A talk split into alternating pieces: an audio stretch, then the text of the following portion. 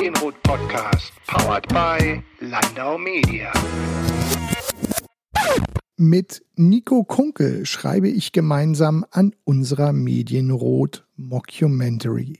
In seinem eigentlichen Arbeitsleben ist Nico jedoch der Mann hinter der 30U30-Initiative und weiteren Netzwerken, in denen sich der Nachwuchs und die jungen Pros der Kommunikation und PR treffen. Nico ist bekennender Fan des Treffens auf ein Schnitzel. In Corona-Zeiten ist das natürlich hinten runtergefallen. Ich wollte im Interview mit ihm wissen, wie sich die Pandemie auf den Branchennachwuchs ausgewirkt hat und wie er ganz persönlich mit dieser nun schon 15 Monate andauernden Ausnahmesituation umgeht.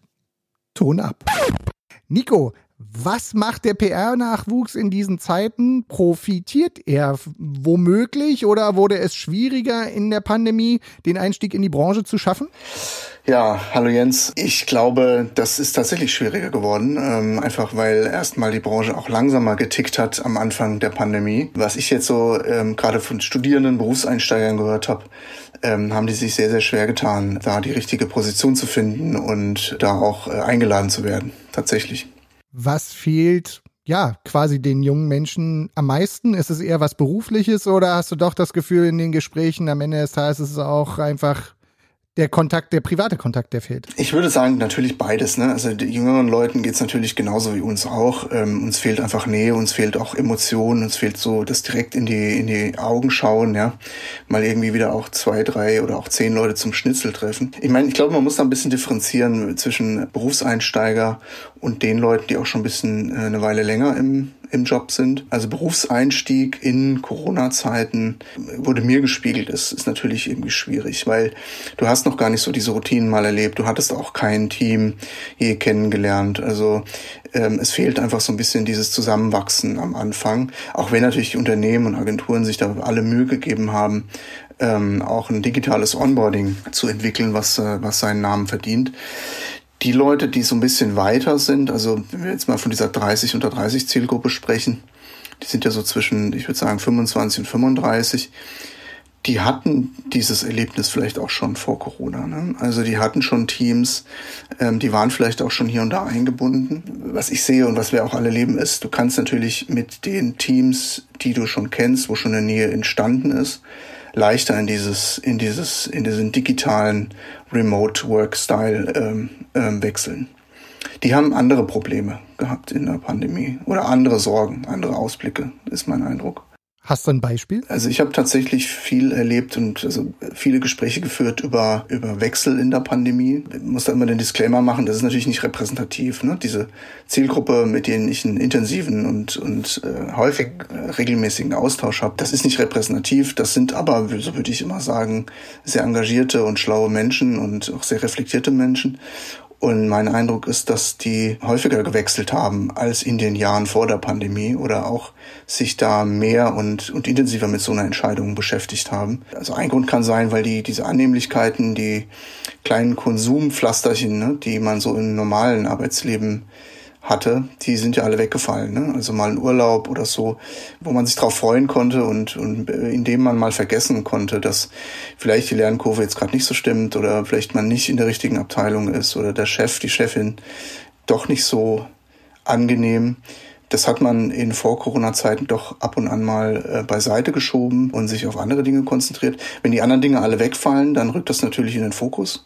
Und viele Leute haben sich, haben sich schon aus meiner Sicht und auch im Gespräch mit mir da stark hinterfragt und überlegt, wo will ich eigentlich wirklich sein. Ne? Deswegen sind dann neue Aufgaben gesucht worden oder die haben neue Aufgaben gesucht, ähm, teilweise auch außerhalb der Branche. Mein Eindruck ist, dass sie, dass sich viele auch gefragt haben, was für ein Skillset oder, oder wie muss ich denn eigentlich in zwei, drei oder fünf Jahren aufgestellt sein?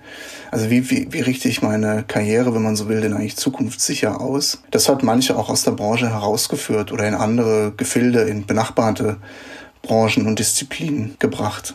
Hat sich denn vielleicht durch Corona aus deiner Perspektive gerade für den Nachwuchs und die jungen Pros was entwickelt, ähm, was man echt als positiv bezeichnen kann. Also vor Corona waren so Themen wie flexible Arbeitszeitmodelle, agile Führungsstrukturen oder platt gesagt auch mehr Geld. Also es waren so die letzten größeren Themen und Diskussionen, an die ich mich aus Veranstaltungen erinnere, die wir vor Corona zusammen erlebt haben oder auch ich teilweise erlebt habe.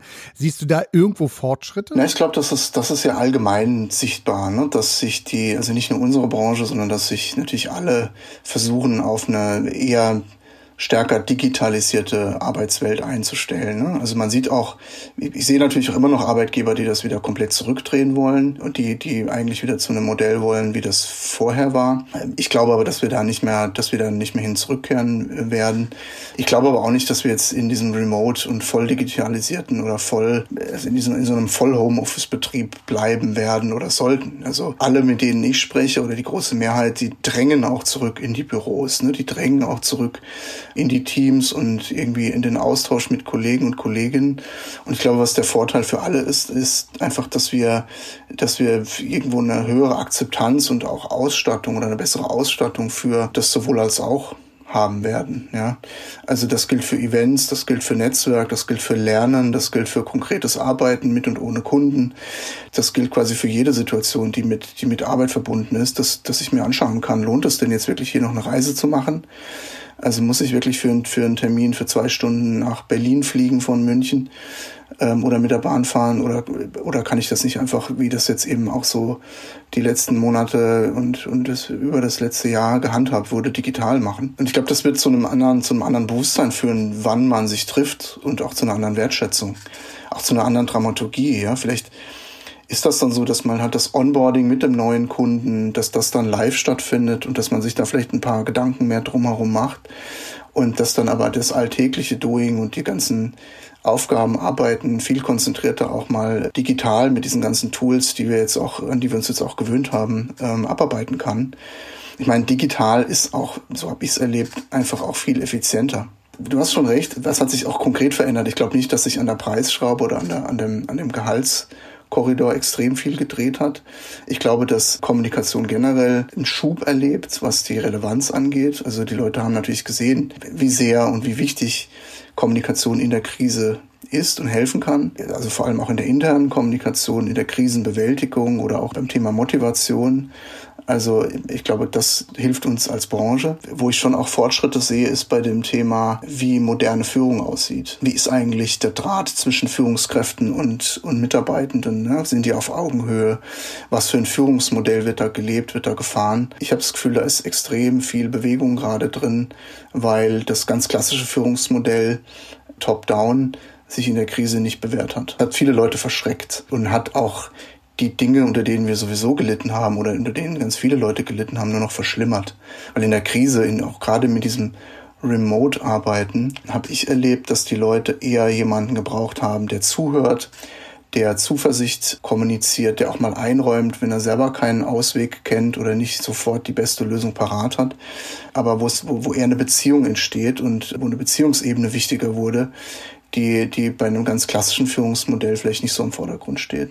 Kommen wir mal konkret auch zu deiner Arbeit. Also mit deinen Initiativen, unter anderem 30.30 Uhr 30, hast du gerade schon erwähnt, bist du auch in Sachen Events ja bisher sehr viel unterwegs gewesen. Mir gegenüber hast du immer mal wieder bei Gesprächen diesen Live-Aspekt betont, dieses direkte Netzwerken.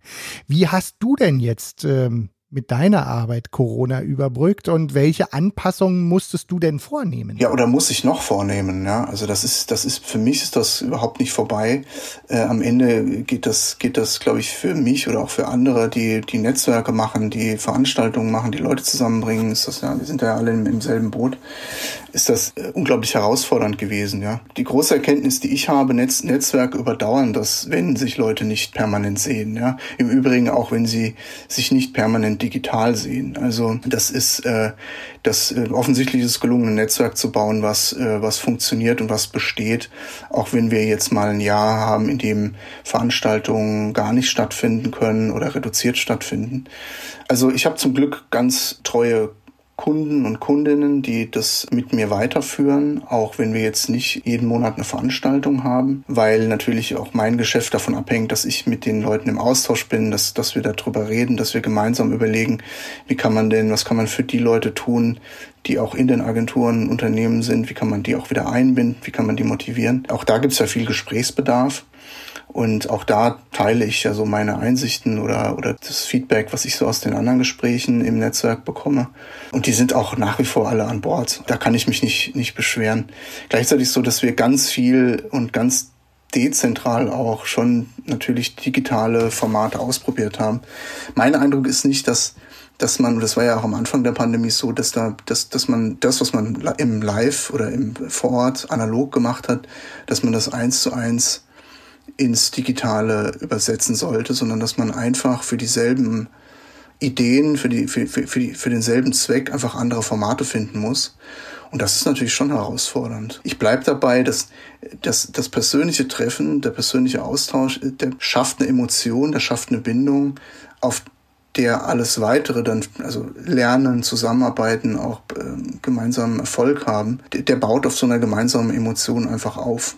Und mir ist in den letzten 15 Monaten nichts begegnet, wie sich das eins zu eins ersetzen lässt. Und wenn wir jetzt in eine bessere Zukunft schauen, also werden sich deine Formate mit dem Wissen und dem Anpassen durch die Pandemie verändern oder machst du oder drückst du einfach auf den Reset-Knopf und dann machst du weiter wie vor Corona? Also zumindest mit dem Netzwerken. Nein, also ich meine, Netzwerken ist sowieso so ein Begriff, den ich so ein bisschen versuche abzulegen. Ne? Also letzten Endes sind natürlich die Formate, die wir machen, das sind alles Netzwerke.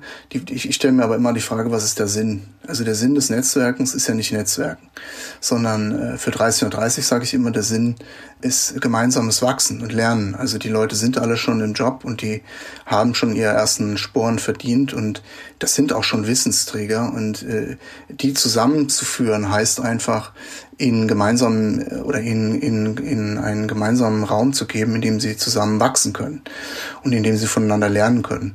Und ähm, ich glaube, da haben wir mit all den digitalen Formaten, die es da jetzt gibt, schlicht mehr Optionen und, und mehr Möglichkeiten, auch partizipativer zu werden. Ja, also ganz ehrlich, Reisen ist natürlich auch immer ein Privileg. Und das ist natürlich auch immer eine Anstrengung und das kostet viel mehr Zeit. Ich glaube, wir werden da einfach viel mehr unterschiedliche Formate sehen. Also die Anzahl der Möglichkeiten und Formate, die man anbieten kann, um Menschen zusammenzubringen und die voneinander lernen zu lassen und ihnen quasi, das ist ja quasi mein, der Kern meines Angebots, ähm, diesen geschützten Raum zu geben, in dem kluge Leute voneinander was lernen. Die Zahl der Möglichkeiten ist einfach enorm gestiegen. Und bei den anderen Netzwerken ist das ebenso. Dieses studentische Netzwerk, dieses Young PR Pros Netzwerk, was wir machen, das hat unter Corona enorm prosperiert, würde ich sagen. Also das war natürlich für die Studierenden, habe ich schon erlebt, also unglaublich schwierig. Ja, über den Job-Einstieg und über fehlende Praktikaplätze und so weiter haben wir, haben wir schon gesprochen. Das war, glaube ich, eine Herausforderung. Aber nachdem das Studium halt so ein prägender, so eine prägende Phase im Leben ist, merke ich schon, wie, wie sehr das an den Leuten nagt, dass sie nicht dieses klassische Studentendasein haben, Studentenleben haben. Für Studierende ist halt das größte Netzwerkhemmnis, äh, sind ja Reisekosten. Also das ist so banal, wie es klingt. Ja, wenn du eine Veranstaltung machst und möchtest Studenten da haben, dann, dann musst du ihnen eigentlich nur die Reise ermöglichen und die Reisekosten ersetzen, weil das ist der Grund, warum sie nicht kommen können. Die haben einfach dafür kein Geld. Und das war jetzt natürlich in Corona überhaupt kein Problem. Das heißt, wir haben digitale Formate genutzt und ich würde sagen, wir sind von acht oder neun studentischen Initiativen, Vereinen, Mitgliedern in unserem Young PR Pros auf über 20 jetzt gewachsen, weil sich neue gebildet haben, weil wir neue gegründet haben, weil auch sich Formate und Communities gefunden haben, die gar kein Verein sind oder die gar keiner, die, die zu gar keiner Hochschule gehören. Aber durch die digitalen Formate haben sich einfach Leute, haben wir einfach Leute zusammenführen können, die jetzt gemeinsam ein Ziel verfolgen und die dann genauso Mitglied in diesem studentischen Netzwerk sein können. Und das ist natürlich total toll und das macht großen Spaß, das zu sehen, wie das wächst. Ähm, auf der anderen Seite weiß ich genau, 20 21, zweite Jahreshälfte und auch nächstes Jahr, wir müssen uns unbedingt jetzt um, um da um die interne Kommunikation dieses Netzwerks kümmern, ja. Weil die natürlich, wenn du nicht die Leute einmal auf einen Haufen bringen kannst, unglaublich leidet. Es gibt da einfach sehr, sehr viel zu tun. Es gibt ja diesen Spruch, der für mich eben auch gilt, wenn du willst, dass alles so bleibt, wie es ist, musst du halt ständig was verändern. Und das ist in diesen Netzwerken quasi an der Tagesordnung. Mhm. Und jetzt mal noch ganz, ganz persönlich runtergebrochen auf dich. Wie hat sich denn deine Arbeitsweise überhaupt verändert? Oder hast du das Gefühl gehabt, du warst vorher schon wahnsinnig digital unterwegs, konntest sozusagen von überall arbeiten, warst im besten Fall ein digitaler Nomade? Oder hast du für dich selber auch das Gefühl gehabt, so, uff, jetzt muss ich aber auch noch mal ran, meine persönliche Arbeitsweise zu verändern? Ja, ich glaube, die, die größte Veränderung für mich ist einfach, dass ich Leute nicht mehr live begegne. Ne? Also wenn es im Netzwerken für mich, also Netzwerken heißt ja für mich nicht einen äh, großen anonymen Verteiler bauen mit 10.000 Kontakten oder noch mehr, sondern Netzwerken heißt für mich wirklich auch die Leute zu kennen und ein bisschen was von denen zu erfahren, heißt ja eher zuhören als sprechen wenn es im Netzwerken oder in der Form des Netzwerkens irgendeine Form von Skalierung gibt, dann ist das tatsächlich mal 10, 15 Leute auf einen Schnitzel treffen und überall mal das Ohr reinhalten. Und das geht halt jetzt nicht. Im Grunde ist, ist, ist meine, hat sich meine Arbeit schon stark dadurch verändert, dass ich einfach ständig am Telefon bin oder, oder ständig auch in praktisch jeden Abend auch in einer, in einer Zoom-Konferenz verbringe und dann auch merkt natürlich, wie sich das, wie, wie das Kräfte zehrt. Ne? Also natürlich ist eine Reise nach äh, in, in entlegene Winkel der Republik auch anstrengend, aber es ist eine andere Form von Anstrengung. Tatsächlich komme ich mir manchmal so ein bisschen als Digitalisierungsverweigerer vor. Es ist jetzt nicht so, dass ich tausend neue Tools entdeckt hätte, also außer die, die es jetzt, die jetzt in der Pandemie groß geworden sind oder, oder geboren wurden. Ja, gibt ja da diverse Plattformen, auf denen man sich, ähm, auf denen man Zeit verbringen kann. Aber ich wünsche mir schon sehr das persönliche Gespräch zurück. Ich glaube halt, dass, also selbst wenn du ein Format findest, das drei, vier, fünf Mal im Jahr stattfindet, du musst irgendwann mal, und das tut dem Ganzen gut, wenn du, dir, wenn du da irgendwann auch mal ein persönlichen, ein analoges und ein undigitales Format in diese Dramaturgie mit aufnimmst. Und das, und darauf freue ich mich sehr. Ich mich übrigens auch und wir sind auf der Schlussgeraden unserer kleinen Podcast-Folge und da würde ich gerne von dir noch wissen, was wünschst du dir für 2022, auch wenn wir jetzt noch mitten im Sommer sind, aber was wünschst du dir für 2022 und auch gern für die Branche? Ich wünsche mir tatsächlich, dass das New Normal ein besseres Normal ist als das Old Normal. Also ich wünsche mir, dass wir nicht, nicht auf den Status quo vor der Corona-Pandemie zurückfallen. Ich wünsche mir aber auch, dass die Pandemie endlich vorbei ist. Nico, da sind wir komplett einer Meinung. Ich bedanke mich recht herzlich für dieses Gespräch und wünsche dir, trotzdem wir schon über 2022 gesprochen haben, erstmal einen guten Sommer und äh, hoffe, dass wir uns im Herbst mit äh, Kolleginnen und Kollegen der Branche wieder mal über die Füße stolpern. Freue ich mich drauf. Danke dir, Jens.